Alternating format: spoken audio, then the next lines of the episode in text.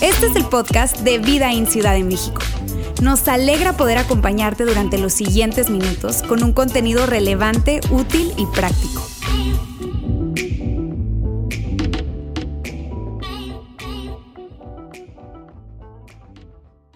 Muy bien, bienvenidos nuevamente, buen día para todos. Gracias por acompañarnos una vez más. Y no tengo el gusto de conocerte, mi nombre es Jair de la Garza y tengo el privilegio de liderar nuestro campus en esta ciudad. Como ya escucharon, tenemos campus en Monterrey, Saltillo, Ciudad de México obviamente, y ahora en Venezuela. Eso nos emociona muchísimo. Y yo especialmente quiero decirte bienvenido a ti que probablemente nos estás visitando. Si esta es la primera vez que estás con nosotros, de verdad espero de corazón que sea la primera de muchas pero si es tu primera, segunda, tercera, te voy a decir que, que en realidad nos encanta que nos acompañes. Quiero confesarte que nuestro corazón es que puedas tener una buena experiencia acá, porque sabes, nosotros creemos que Dios puede hacer algo a través de los ambientes que creamos en, en, en lugares como este y que Dios puede hablar a tu vida de una forma muy especial y muy particular. Y ese es nuestro corazón. Ahora, si soy súper transparente contigo, nuestro sueño es que un día también tú puedas decidir, sabes que ese es mi lugar, esa es mi familia y que puedas llamar Vidaín tu casa. Pero independientemente, de verdad, gracias por regalarnos un espacio de tu domingo hoy. Nos encanta que nos acompañes y quiero agradecerte por hacerlo. Sabes, hoy es un domingo diferente. Eh, si has estado con nosotros o eres parte de nuestra familia, sabes que normalmente tomamos un tema, lo desarrollamos a través de diferentes semanas y le llamamos series, series de enseñanza, series de charlas, pero hoy no, no hablaremos o iniciaremos una serie nueva. Hoy es especial porque yo quisiera hoy eh, hablarles desde el corazón. ¿Puedo? Y si me pongo emocional, ¿me aguantan? Yo quiero hablarles desde el corazón. Quiero hablarles de algo que a mí personalmente me apasiona muchísimo. Y yo quisiera honestamente contagiar esa pasión a ustedes, porque tiene que ver, tiene todo que ver con ese movimiento que inició Jesús hace dos mil años, que hoy llamamos iglesia. La iglesia de Cristo, la iglesia de Jesús. A mí me emociona mucho hablar, hablar de eso. Y yo quisiera compartir algunos pensamientos de eso el día de hoy con el objetivo de que al final ustedes probablemente puedan tomar una decisión y, dar un paso, que creo que es importante y que estoy convencido que puede cambiar por completo sus vidas. Bien, yo quiero iniciar con el siguiente pensamiento y tiene que ver específicamente con con que yo considero, y yo no sé si estás de acuerdo conmigo, a veces no lo piensa uno así, pero yo considero que la iglesia es el gran misterio de la historia. Probablemente nunca lo habías pensado así, vivimos en el mundo occidental y nos parece tan natural, la gran mayoría de nosotros, por lo menos de los labios para afuera, decimos que somos seguidores de Jesús, cristiano, católico, el sabor que tú quieras, pero de alguna manera la gran mayoría de la gente lo ve así y se considera así, las encuestas lo dicen, los datos. Pero sabes, la iglesia es el gran misterio de la historia. O sea, si te pones a pensar y nos trasladamos al primer siglo, ¿cómo es posible que una secta, porque eso es lo que era considerado en el primer siglo, una secta, que nació en el primer siglo y que nace justamente en, en, uno de los lugares más insignificantes del imperio romano. Una secta que de hecho cuyo líder fue rechazado por su pueblo, fue ejecutado y crucificado, ¿cómo es posible que no solo haya sobrevivido más allá del primer siglo, sino que haya prosperado? Y escucha, fue una de las etapas más violentas de la historia de la humanidad. En una de las etapas donde había más censura, más represión, y sin embargo el cristianismo sobrevivió el primer siglo. ¿Cómo es posible? Es un gran misterio, honestamente. Yo no sé si lo has pensado. Te lo pregunto de otra manera. ¿Cómo es posible que el imperio haya terminado abrazando esa misma secta nazarena a la que quiso extinguir y eliminar por más de 300 años? ¿Cómo pasó eso? ¿Cómo es posible que hoy, si tienes oportunidad de viajar a Roma, probablemente algunos de ustedes lo han hecho, y si no, si ustedes van a Roma, no sé si sepas, pero entras al Coliseo romano una de las atracciones turísticas más grandes del planeta, y en un lugar que se llama el asiento del emperador hay una cruz. Y esa cruz no representa cualquier cruz, representa la cruz de Jesús. ¿Cómo pasó eso? ¿En qué momento? ¿En qué momento sobrevivió el cristianismo? Y, es una pregunta que se han hecho historiadores por siglos, honestamente. Ellos se han hecho esa pregunta por siglos. Hay, de hecho, te quiero mostrar algo que escribió una mujer llamada Karen Armstrong. Es una doctora de la Universidad de Oxford que ha escrito muchos libros específicamente de religión y, y este en particular se llama Campos de Sangre. Y te quiero leer lo que ella escribe acerca del cristianismo. Dice así, contra todo pronóstico, para el tercer siglo, el cristianismo se había convertido en una fuerza considerable. Y después dice, en realidad no entendemos cómo ocurrió eso. No entendemos. nadie puede negarlo. Aquí estamos. Pero ¿cómo pasó? Es difícil de entender. Es uno de los misterios más grandes de la historia de la humanidad. Es inexplicable en realidad. La única manera que esto se puede explicar es si tomas en serio los escritos de hombres y mujeres que vivieron en el primer siglo y experimentaron lo que sucedió ahí. Porque la verdad es increíble. Y sabes que también es tan increíble que Jesús predijo qué es lo que iba a pasar, qué es lo que iba a suceder. Jesús lo predijo, eso es increíble. Yo no sé si tú creciste en un ambiente de iglesia, seguro has escuchado esa escena o esa historia en la que Jesús iba caminando con sus compañeros, estaban muy al norte de Jerusalén, una zona que se llamaba Cesarea de Filipo, muy al norte de, Jerusalén, y estaban ahí los doce amigos, doce discípulos, apóstoles, los conocemos el día de hoy. Y se acerca y probablemente hicieron una fogata y estaban así. Es una zona muy rocosa, hay muchas montañas grandes de piedras, grandes rocas. Y les dice, muchachos, ¿cuál es el chisme en las calles acerca de mí? Una pregunta bastante valiente, ¿no? Tienes que tener muy buena autoestima para preguntar eso. ¿Qué es el chisme? ¿Qué, es lo que la gente dice de mí? Y entonces empezaron, Jesús, mira, algunos dicen que eres un profeta reencarnado, algunos dicen que eres Juan el Bautista que regresó de la muerte. Recientemente, en ese momento, acababan de matar a Juan el Bautista, le cortaron la cabeza. Tú conoces la historia, has visto películas. Eso ya había sucedido en ese momento. Y Jesús de alguna manera le están diciendo algunos de los pensamientos del chisme de lo que habían escuchado y Jesús les dice, ¿saben? Déjenme les digo, déjenme les digo la pregunta que realmente quiero escuchar, muchachos. Ustedes, ¿quién dicen que soy yo? Una escena súper conmovedora. Me encantaría verla un día en película. Pero les dije Jesús, ¿ustedes quién creen que soy yo? Y Pedro, que en ese momento se llamaba Simón, por primera vez responde bien una, una pregunta y le dice, Jesús, yo te puedo decir, yo te puedo decir, tú eres el Cristo. No sé cómo explicarlo, Jesús, no sé cómo expresarlo, pero tú eres el que esperábamos. Tú eres el Mesías, tú eres ese último rey del Dios viviente.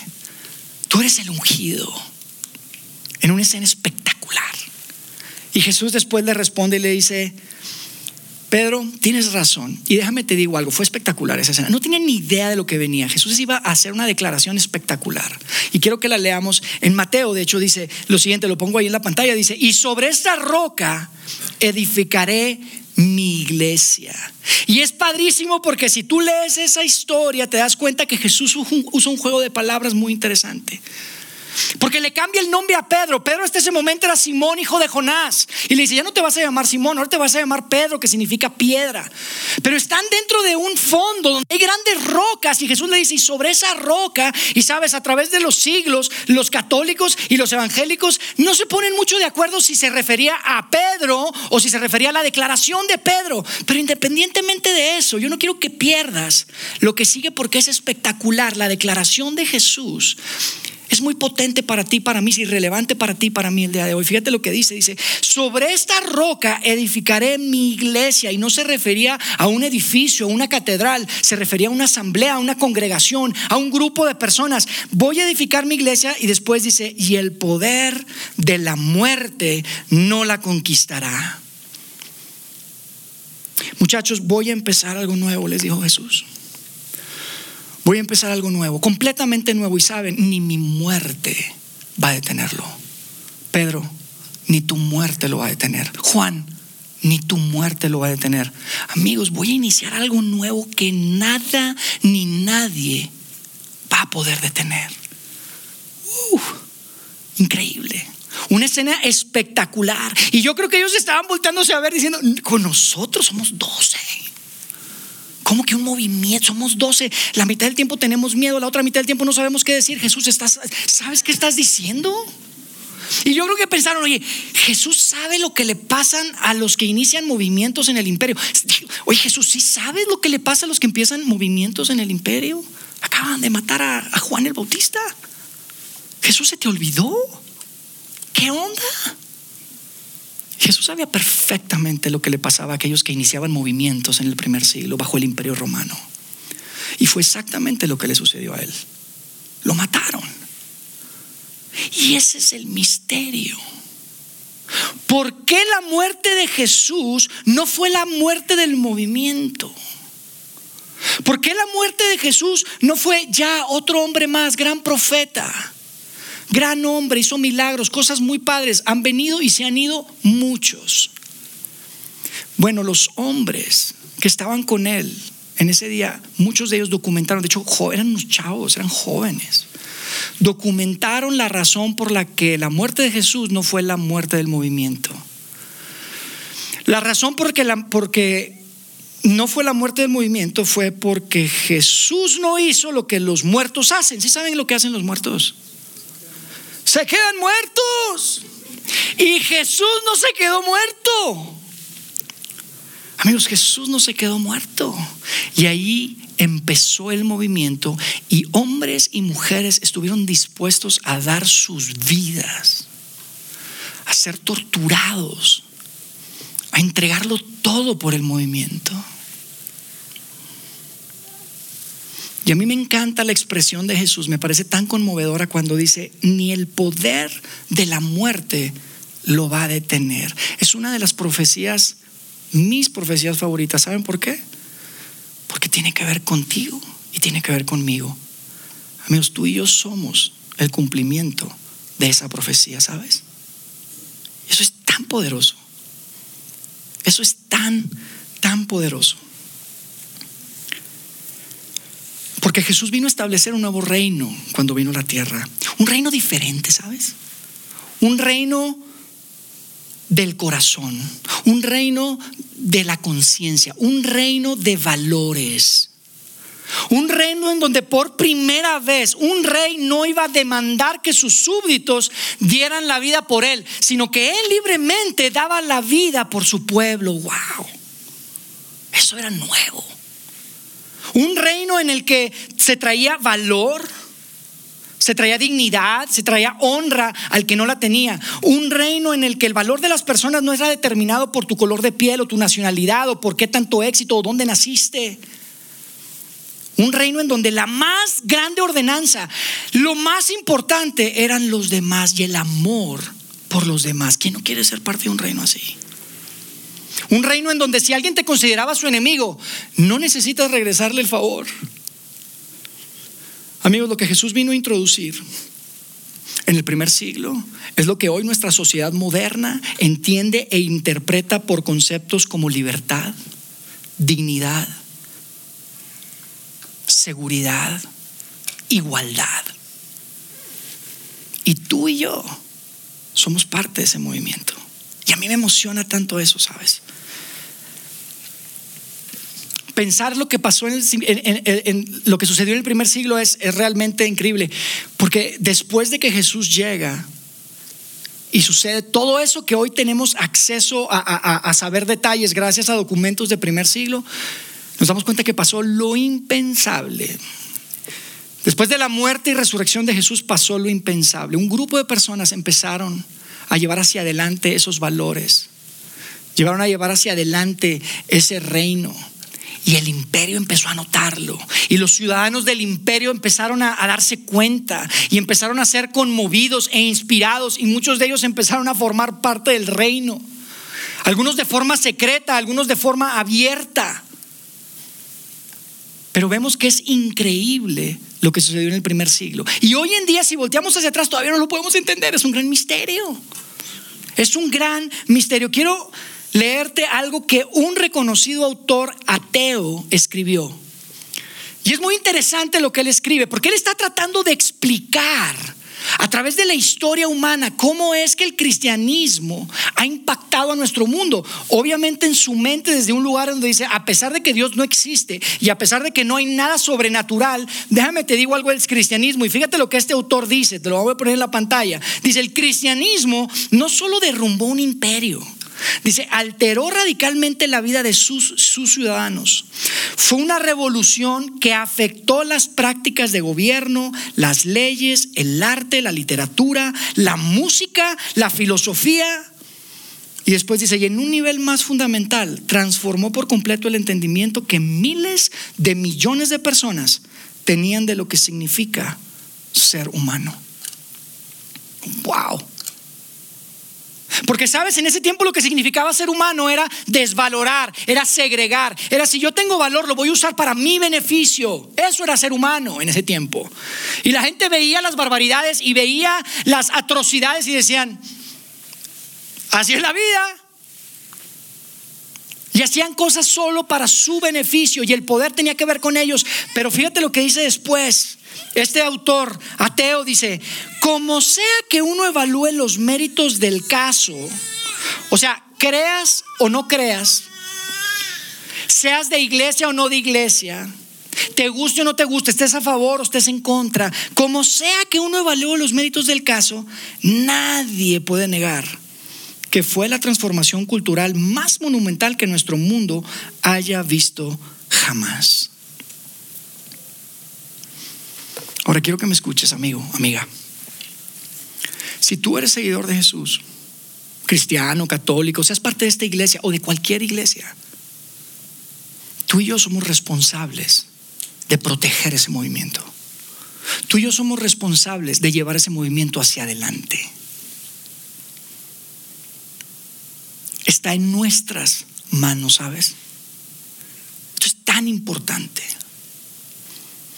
Y por eso yo quiero compartir contigo y quiero proponerte que de alguna manera la fe de esta generación y la que sigue tiene todo que ver con una decisión que tú y yo necesitamos tomar. Tú y yo necesitamos tomar una decisión y una decisión que tiene que ver con consumir o con contribuir a este movimiento. Porque nunca en la historia de la humanidad había sido tan fácil ser parte de la iglesia como un consumidor, ¿sabes? O sea, yo voy al cine, escucho, me gusta, me voy. Y voy todas las semanas, o sabes que ni siquiera voy todas las semanas, voy de vez en cuando porque ahora ya está en YouTube. Y entonces lo puedo ver en YouTube, no tengo ni siquiera que ir. Y a mí me gusta más cómo predica este y me gusta menos cómo predica este y esto sí me gusta y esto no me gusta y elegimos algunas cosas, esto me es útil, esto no tanto, esto lo dejo, pero creo lo correcto y me voy a ir al cielo cuando me muera. Y nos conformamos y hemos reducido el ser parte de la iglesia a consumir, a creer lo correcto y a irnos al cielo cuando nos vayamos a morir. Y que mis hijos también crean lo correcto para que se vayan también al cielo. Y sabes, eso es una tragedia. Eso sería una tragedia. Y yo entiendo que la tendencia gravitacional es ir hacia allá. Y por eso quiero hablar de eso de forma muy transparente. Quiero ser muy honesto con ustedes en esto que les estoy diciendo. Nuestra tendencia es a consumir, pero yo te quiero decir una cosa, si nosotros queremos, pretendemos que la iglesia, este movimiento de Jesús del primer siglo, siga yendo hacia adelante y siga teniendo o vuelva a tener el impacto positivo que tuvo en el mundo, tú y yo necesitamos dejar de consumir y empezar a contribuir. Necesitamos engancharnos, necesitamos participar. Porque hoy en día, si somos honestos, yo no sé si lo sabías o lo habías pensado, pero hoy en día, de muchas maneras, a través de la historia, el movimiento ha sido la conciencia del mundo. ¿Sabes por qué cuando el año pasado Rusia invadió a Ucrania, todos decían, no, eso está mal? ¿Cómo pueden violar la libertad de un país así? ¿Cómo pueden matar a tanta gente? ¿Tú sabes por qué? Por la influencia de la iglesia. ¿Tú sabes por qué cuando vemos barbaridades y atrocidades decimos, decimos, no, eso no está bien? Son cosas que están mal. Tiene que ver con el movimiento y el reino que Jesús vino a introducir a nuestro mundo en el primer siglo. E independientemente de dónde estés parado en tu percepción de lo que piensas de la iglesia o no, y yo no estoy diciendo que la iglesia ha sido perfecta, ha sido eh, eh adelante por humanos y claro que hay errores, pero yo te digo algo, si nosotros queremos ser ese grupo de personas que tengamos influencia en la siguiente generación, necesitamos dejar de ser consumidores y necesitamos empezar a contribuir. Y yo te digo algo, quiero hablar de esto de forma muy transparente porque honestamente nuestro modelo, nuestro sueño es siempre facilitar las cosas y en el afán de siempre facilitar las cosas y hacer que todo esté muy bien y que tú vengas para acá con tu familia y que haya ambientes padres y que lo disfrutes. Nos encanta que pase eso. Es nuestra visión, claro, queremos hacer eso, pero no ese afán de que tú te lleves algo útil y que esto sirva para ti, para tus hijos y que, y que, y que todo esté perfecto y que nada falle, muchas veces yo tengo que confesar que se nos ha olvidado o se nos ha pasado recordarte el rol que tú y yo tenemos en, el, en, este movimiento, en la iglesia. Lo importante que es el que tú no simplemente asistas, sino que participes, que contribuyas, que te incomodes inclusive.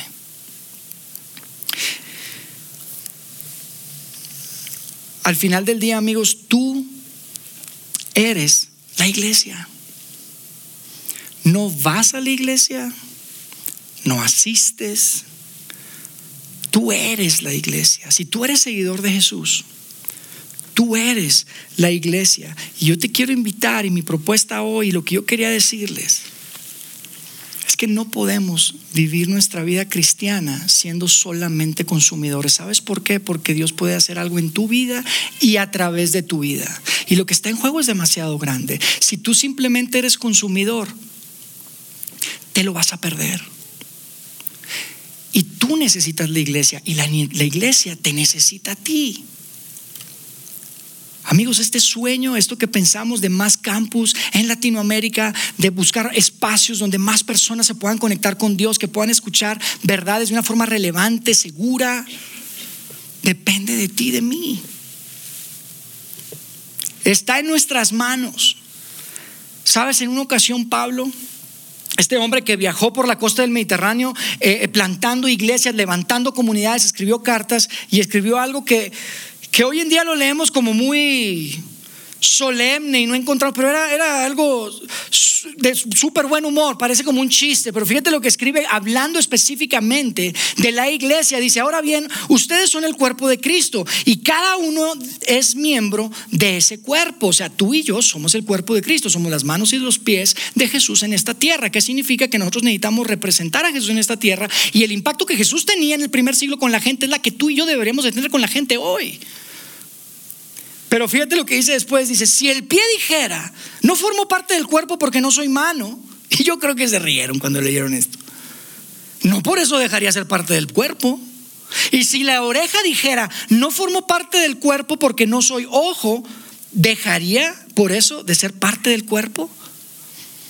Y está Pablo haciendo una analogía súper poderosa porque había gente ahí en Corinto donde él, a quien él les escribe que la estaban pasando mal. Había muchas discusiones y había un chorro de problemas. De hecho, hoy tenemos dos cartas. Dicen que en realidad había tres, pero la tercera probablemente la quemaron. Dijeron, no, ya no queremos leer esto y pum, nadie la ha encontrado.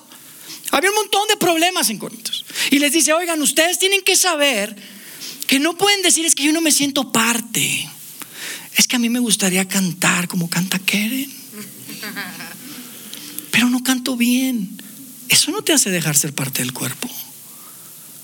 El hecho de que tú quieras ser ojo o mano o pie no, no, te quita, no, eres, no, no dejas de ser parte del cuerpo. Cada uno de nosotros es necesario.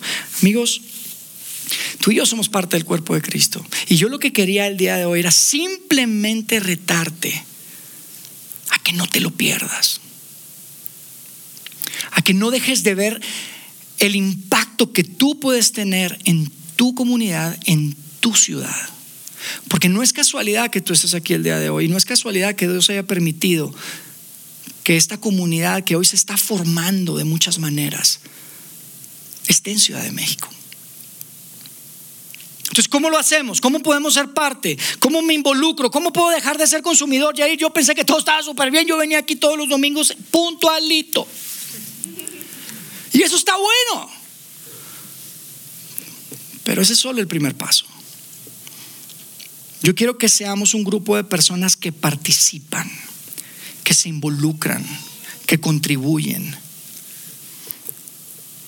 Porque somos mayordomos y responsables del movimiento que Jesús inició en el primer siglo. Y esa es una gran oportunidad.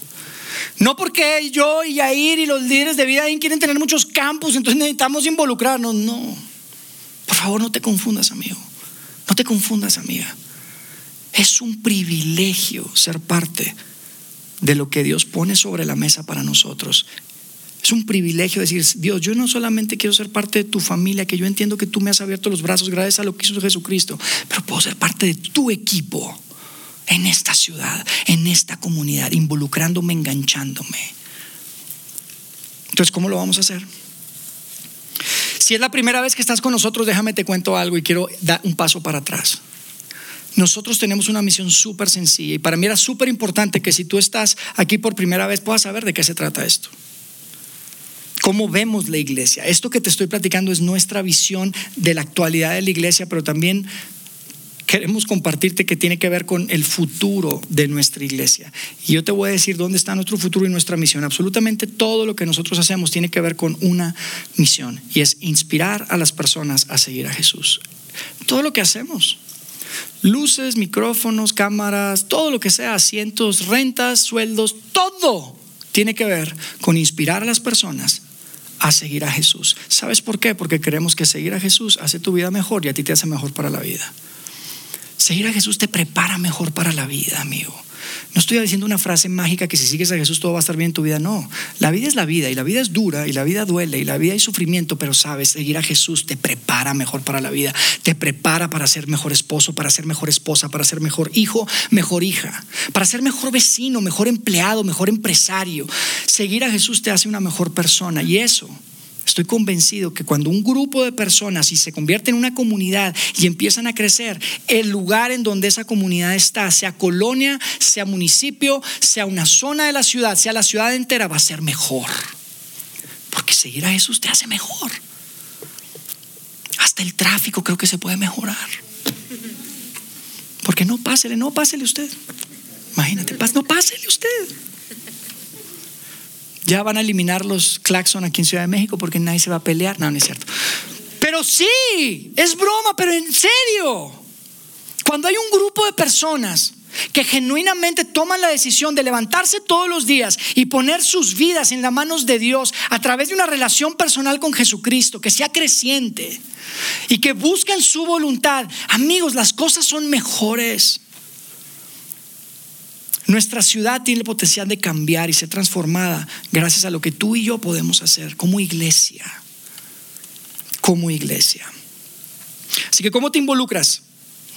Quiero hablarte de tres cosas. Aquí es donde yo normalmente terminaría, pero quiero cerrar hablando de tres cosas muy específicas. Quiero aterrizarlo, quiero ser muy práctico y quiero que tú sepas qué es lo que puedes hacer. Si tú estás escuchando eso y dices, sí, tiene sentido, yo quiero, ¿Cómo puedo ser parte? Yo te quiero hablar de tres cosas. La primera es la siguiente.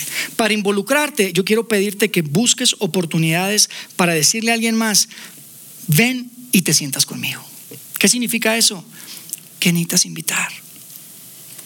No, no, vas a decir, oye, te invito a mi iglesia. No, no, no. Yo sé que cuando la palabra de iglesia sale en una conversación empiezan a ver cosas y se pone tensión, no, y le tienes que decir, no, mira, es que es diferente y hay que explicar. Pero la mejor manera es, oye, ¿sabes qué? Ven y te sientas conmigo.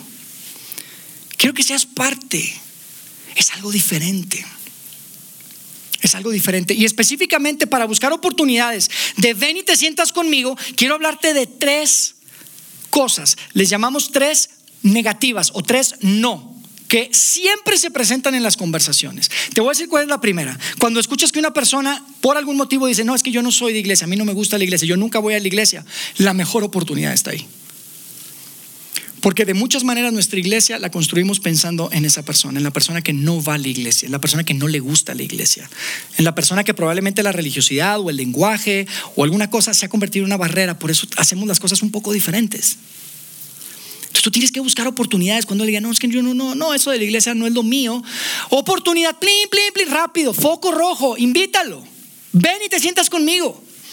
Si tú quieres involucrarte, si tú quieres ser parte activa de ese cuerpo, Tienes que buscar oportunidades, decir, ven y te sientas conmigo. ¿Y cuál es esa oportunidad? Cuando te digan, no voy a la iglesia. Eso de la iglesia no es lo mío. No, yo desde hace mucho que no voy a la iglesia. Esa es la primera. La segunda es cuando alguien te dice, ¿sabes qué? Las cosas no van muy bien en mi vida. Ahí le vas inmediatamente, oye, no, nuestra iglesia está diseñada para eso. Hay muchas cosas que te pueden ayudar. Hay un valor. Las cosas no van bien en mi matrimonio. Hey, déjame, ven y te sientas conmigo. Las cosas no van bien con mis hijos. Ven y te sientas conmigo. Las cosas no van bien en mi trabajo. Ven y te sientas conmigo. Segundo, no no voy a la iglesia, las cosas nos van bien. Y en tercero, no estaba preparado, no estaba listo. Soy nuevo en la ciudad, no estaba listo para vivir en la Ciudad de México. El tráfico es terrible. Oye, ¿sabes qué? Los domingos tengo, ven y te sientas conmigo. Oye, no, no, no estaba listo para esta nueva posición en la que estoy en el trabajo. Ven y te sientas conmigo. Son focos que quiero que tengas. Son tres negativas cuando dicen no voy a la iglesia, cuando dicen no me está yendo bien o no la está pasando bien o no estaba preparado para algo inmediatamente son oportunidades de poder decir, ven y te sientas conmigo. Y yo te quiero decir varias cosas acerca de este tema de invitar, porque yo sé que probablemente muchos están pensando, siempre porque están diciendo esto, porque es que es nuestra misión. Nuestra misión es llevar el movimiento hacia adelante. Y creemos que si tú no estás invitando, no estamos haciendo un buen trabajo. Nuestra misión es siempre crear ambientes que sean seguros para todos, especialmente para los que no van o no les gusta la iglesia. Entonces yo te quiero decir algunas cosas antes de, acerca de invitar antes de ir a la, segunda. Cuando tú piensas en invitar, probablemente estás pensando, sabes, pero ahorita mi vida no está en un lugar muy bueno como para estar invitando a alguien. No te engañes, no te creas esa mentira. Muchas ocasiones dicen, no, no, es que ahorita yo no, no, primero deja yo. No te creas esa mentira. No tienes que estar en tu mejor momento espiritual para invitar a alguien, porque tú no sabes el poder de una invitación. Lo que puede hacer en esa persona y en ti también. Esa es la primera. La segunda es, te voy a decir algo. Tú vas a invitar, vas a decir, ven y sienta conmigo y no van a venir. Y eso está bien. Estadísticamente son cuatro o cinco invitaciones las que una persona necesita para poder tomar la decisión de venir. Por eso para nosotros es tan importante lo que sucede aquí el domingo, porque sabemos. Si tú estás acá porque te intensiaron por WhatsApp y no sé qué, oye, gracias. Gracias por venir de verdad. Y perdona, ¿no? Pero no van a venir. Muchas veces es la cuarta, quinta invitación y tienes que saber algo. Probablemente tú vas a hacer la tercera o la segunda o la primera o las cuatro invitaciones. Pero lo que te quiero decir es lo siguiente, tú puedes ser parte de la historia de transformación de alguien, de una persona. Y cuando esa persona cuente su historia, te van a mencionar a ti, van a hablar de ti. Es que alguien me invitó, es que recuerdo cuando me invitaron y fui por primera vez. Eso es tan importante. ¿Y sabes qué más va a pasar cuando tú empiezas a invitar? algo espectacular. Lo que va a pasar es que vas a venir y vas a estar diciendo, ay, que Jair no diga una tontería. Porque ya vino mi invitado, Jair, más vale que, que, hables bien y que la, que la música suene bien y que no sea muy larga la música y que no sea muy corta, solo perfecta y que todo suene bien. Es la verdad, empiezas a evaluar, ¿sabes cómo empiezas a evaluar? Como nosotros evaluamos. Y eso está buenísimo. Y lo que va a pasar es que vas a invitar a alguien y si viene una de dos, o te vas a sentir orgulloso de ser parte o me vas a reclamar a mí. Y está bien, me encanta cuando me reclaman cosas que tienen que ver con esto. Porque queremos ser un lugar donde todos quieran invitar y decir, ven y te sientas conmigo. Soy parte de una comunidad diferente. Creemos en un Dios de amor, creemos en un Dios que está ahí para ti, que puede transformar tu vida, que quiere una relación, que la mejor forma de describir a Dios, ¿sabes cómo es? Como un papá, como un Padre celestial perfecto. Tal vez no como el tuyo o el mío, que son imperfectos, como Él es mejor que nuestros mejores padres, ¿sabes? Y la gente tiene que escuchar eso, amigo. Y lo que está en juego es tan grande en base a la decisión que tú tomes de engancharte, de contribuir o de simplemente venir a sentarte e irte todos los domingos de este, de este auditorio. Porque la gente va a hablar de, de esa invitación. La gente va a hablar de su historia de transformación en base a eso. Tú no tienes idea de lo que está en juego, amigos. Pues sabes cuál es la cosa también que te quiero decir? Que si no vienes no puedes invitar. ¿Sabes? Por eso es tan importante cada uno de ustedes. Son tan valiosos. Porque si no vienes no puedes invitar. Segunda, ¿Qué más puedo hacer? Ya eso invitar a mí eso me facilita o a mí sí. Ojalá sea algo muy bueno. Ojalá todos quieran decir sí, yo quiero invitar, ven, siéntate conmigo y que sea fácil. Tres, no, no la está pasando bien. No es de iglesia o no estaba preparado. ¿Se acuerdan? No soy de iglesia, no estaba preparado, no la estoy pasando bien. Tres cosas. La segunda es, te quiero invitar a que participes en un grupo pequeño. Un grupo pequeño son estos grupos que hacemos en este momento cortos, cinco o seis semanas, los hacemos cada dos, cada tres meses, siempre va a haber oportunidades, independientemente de en este momento estamos hacia el final de una de las temporadas de grupos, yo quiero invitarte a que, a que seas parte de un grupo en la próxima convocatoria. Porque sabes, en un grupo pequeño, no en filas, sino en círculos, es donde realmente vives la iglesia. Venir acá está padre. Y está súper cómodo. Está tan cómodo que a veces se duermen. Pero ahí no te duermes. Ahí te pones a platicar y sabes qué es lo increíble que Dios empieza a mostrarse a ti a través de otra gente. Es espectacular y te das cuenta que no eres el único que tienes ese problema con tu esposa y con tu esposo. Y dices, wow, yo pensé que era el único. Y escuchas a gente que está pasando la misma etapa de vida que tú o los mismos retos y dices, wow. Y la pasas mal y de repente te llaman y te mandan un mensaje y te haces, te haces sentir querido, te hacen especial. Eso es la iglesia. Ese es el movimiento. Por eso no puedo dejar de decirte, si tú te conformas con simplemente venir aquí para sentarte en filas, no estás experimentando el movimiento. Únete a un grupo pequeño. Y si tú dices, Jair, mira, ya lo intenté, la verdad, es que había un tipo ahí que, uy, no, la verdad, no, no me gustó tanto. Pues busca otro.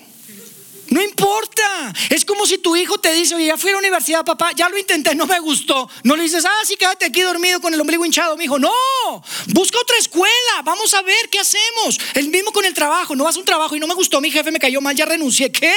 Buscas otro trabajo. Es lo mismo. No te puedes quedar sentado y decir simplemente, no, es que no me gustó. Busca conectarte a un grupo pequeño. No sabes lo que puede hacer en tu vida. Es espectacular. Mi esposo y yo hemos estado en grupos por años y es algo que genuinamente ha agregado demasiado valor a nuestra vida y hemos encontrado cosas que Dios hace en nosotros y a través de nosotros de una manera espectacular, pero es en círculos, no en filas.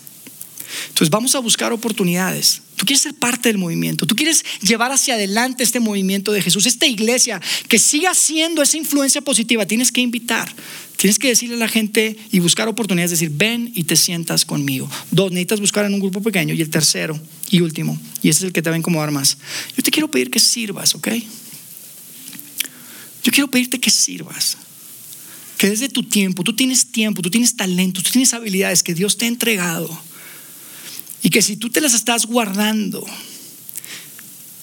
te lo estás perdiendo, te estás perdiendo de ese propósito que Dios tiene para tu vida y para su iglesia. Y yo sé que probablemente tú dices, Jair, lo que pasa es que yo estoy muy ocupado.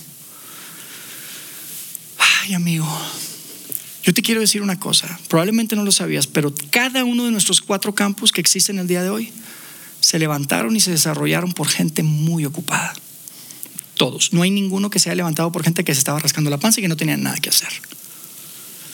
Todos. Médicos. Hay historias de médicos que salían de sus guardias y se venían directo los domingos para servir en ambientes de niños. Profesionales súper ocupados, sirviendo, montando, desmontando. Estudiantes que tienen exámenes y actividades y un montón de cosas y que dedican su tiempo para servir. Amigo, cada uno de nuestros campus fue levantado por gente y desarrollado por gente que decidieron servir e hicieron posible que hoy seamos cuatro campus. Pero ¿sabes por qué es tan importante y más importante que seamos cuatro, cinco, seis o ocho? Por lo que Dios puede hacer a través de tu servicio en tu corazón. Dios puede hacer algo increíble en tu corazón. Cuando tú tomas la decisión de decirle, Dios, entiendo que tú me entregaste esto, quiero ponerlo a tu servicio. No me lo quiero guardar. Y para nosotros es tan importante abrir espacios y oportunidades para que tú puedas dar ese paso y servir. tan, tan importante. Amigos, a nosotros nos apasiona hacer iglesia. Creemos que la iglesia es la esperanza del mundo. Porque Jesús es la esperanza del mundo. Y la iglesia es su cuerpo. Y somos sus manos y sus pies. Y en particular en vida y nos apasiona tanto hacer iglesia para la gente que no le gusta la iglesia. Y por eso hablamos mucho de iglesia diferente, pero no porque queramos que seamos mejores, ¿ok? Hay muchas iglesias buenas y no pretendemos ver hacia abajo para nada, para nada. Creemos que Dios nos ha llamado a nosotros a ser un lugar seguro para las personas. Sobre todo aquellos que han tenido una mala experiencia o se han desconectado o no les gusta la iglesia. Saben, este, este año en octubre tenemos una conferencia, una conferencia para líderes que están buscando crear iglesias con nuestro modelo y nuestra visión. Y eso es un gran privilegio. Hay más de 600 líderes que están inscritos para estar en Monterrey en octubre. Es una conferencia que, ¿sabes cómo la llamamos? Y yo sé que otra vez puede sonar raro, pero la llamamos Conferencia Irresistibles. ¿Saben por qué? Porque me creo mucho. Porque Jesús era irresistible, amigos. La gente quería estar con Jesús y era gente que era completamente diferente a Él. Era la gente que era delegada, que estaba fuera, que, que, que, en el mundo religioso nadie los volteaba ni a ver, ni le dirigían la palabra y Jesús iba y hacía carnes asadas con ellos. Era irresistible. Y por eso la llamamos así. A nosotros nos emociona el poder compartir lo que hemos aprendido. Pero ¿sabes qué es lo más importante que que tal vez tú estás escuchando esto y dices, yo no sé si invitar, yo no sé servir, yo no sé si yo puedo ser parte, porque yo no sé, y por eso para mí es tan importante decirte esto de y que Jesús es irresistible, porque, porque tal vez tú crees que si tú te encontraras con Jesús hoy, no le gustaría mucho cómo estás llevando tu vida. Tal vez, tal vez piensas, no creo que le caiga yo también, porque hay tanto en mi vida que está mal. Y tal vez solo viniste hoy para escuchar lo que te voy a decir. Si tú tuvieras la oportunidad de ver a los ojos a Jesús, te encantaría ver esos ojos profundos de amor. Y sabes qué más importante, a Él le encantaría ver tus ojos independientemente de donde estés. Le encantarías. Sería algo irresistible. No soportarías alejarte más de Él. Ese es el Dios que tenemos, la fuente de toda verdad, la fuente de toda bondad, la fuente de toda gracia y misericordia. Ese es el Dios que tenemos. Por eso tú y yo, lo que hacemos o dejamos de hacer es tan importante porque somos las manos y los pies de Jesucristo. ¿Sabe lo que eso representa? Saben, yo crecí en un mundo de iglesia. Mi familia, todos los domingos íbamos a la iglesia. Y crecí experimentando de muchas maneras el ser parte de la iglesia como un consumidor. Es la verdad. Sí, servía aquí y allá de vez en cuando, hacía una cosa, tocaba el piano, hacía cositas. Luego les toco el piano. Pero, pero de muchas maneras como un consumidor. Y, hace un tiempo atrás, mi esposa y yo empezamos a sentir una inquietud viviendo ya acá en Ciudad de México, nosotros somos de Monterrey. Y teníamos tiempo viviendo en Ciudad de México y íbamos a una iglesia, éramos parte de una iglesia muy buena, por cierto, súper buena iglesia. Pero empezamos a sentir una inquietud porque nos dábamos cuenta que estábamos simplemente consumiendo. Y súper buenas cosas, ¿eh? Es que es fácil consumir. Es fácil decir esto está bueno. Es fácil decir voy a agarrar de aquí, voy a agarrar de acá. Es fácil decir, ya cumplí, check, ya fui el domingo a la iglesia. Es fácil, es fácil, la verdad es fácil. Pero empezamos a sentir una inquietud que te puedo decir que empezó a incomodarme. Una inquietud que yo creo que venía de Dios. Una incomodidad santa, si quieres llamarla así. Porque yo, y te digo algo, no estaba viviendo ninguna crisis, ¿ok? Las cosas estaban súper bien en mi vida. Estaba en mi mejor momento profesionalmente hablando, mis hijos, gracias a Dios, con salud. Tenía un buen lugar donde vivir, las cosas estaban bien, ninguna crisis, ¿ok?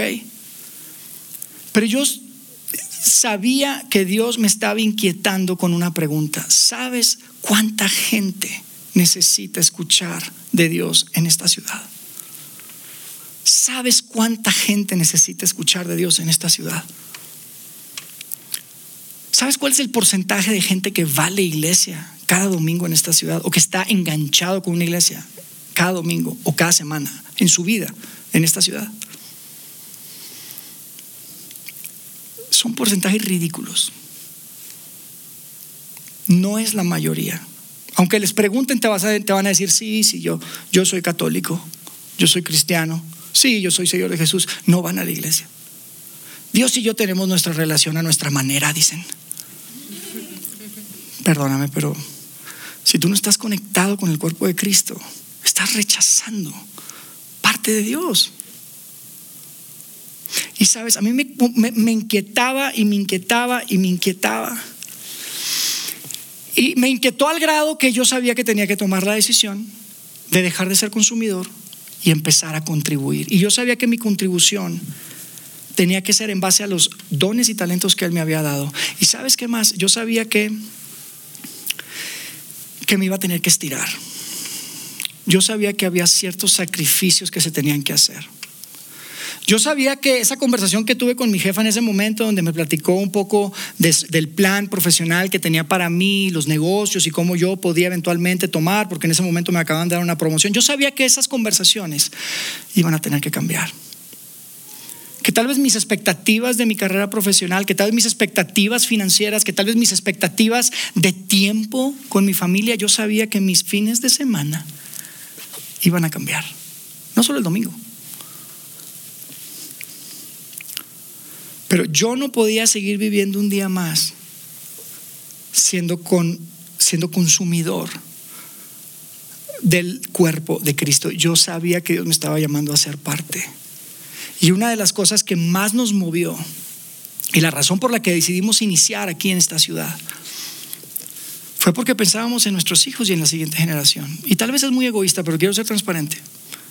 Mis hijos tenían, eran unos preadolescentes, niños.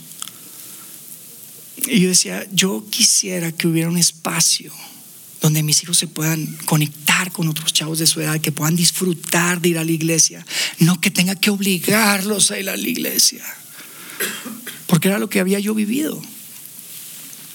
Y nosotros creemos que Dios nos ha llamado a hacer una iglesia diferente por eso. No mejor, no única, pero sí una iglesia que esté enfocada en aquellos que están desconectados, una iglesia relevante, que sea segura, donde las verdades de Dios se puedan presentar de una forma eh, práctica y útil.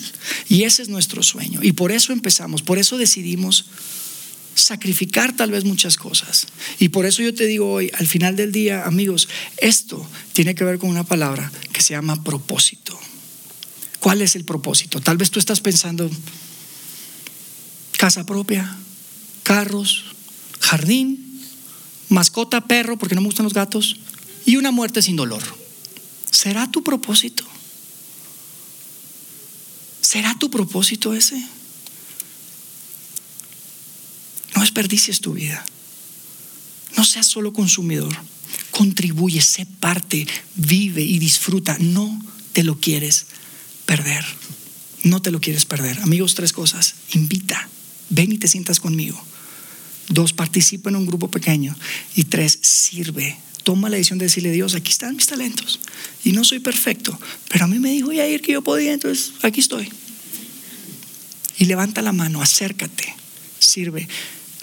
No sabes lo que está en juego. Para tu vida, yo te puedo decir hoy, yo no sé dónde estaría mi vida si no hubiera tomado la decisión de dedicar mis días a servirlo a Él.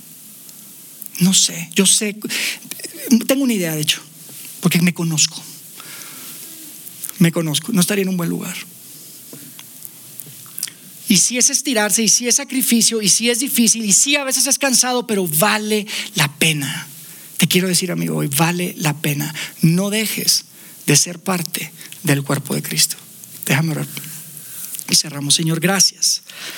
Gracias por la oportunidad de ser parte de tu familia y no solamente de tu familia, sino de tu equipo, Dios. Queremos poner en tus manos nuestros, nuestros días, nuestros talentos, de muchas maneras también nuestros recursos para que tu movimiento siga yendo hacia adelante y que regrese y vuelva a tener ese impacto positivo que tuvo en la tierra. Sabemos, Padre, que la gente te necesita y queremos ser contribuidores, no simplemente venir a consumir, no solamente venir a evaluar, sino contribuir a lo que tú estás haciendo en nuestra ciudad. Gracias por esa oportunidad, Señor. Quédate con nosotros y mueve nuestros corazones y danos el valor de hacer algo con lo que hemos escuchado el día de hoy. En el nombre de Cristo Jesús. Amén.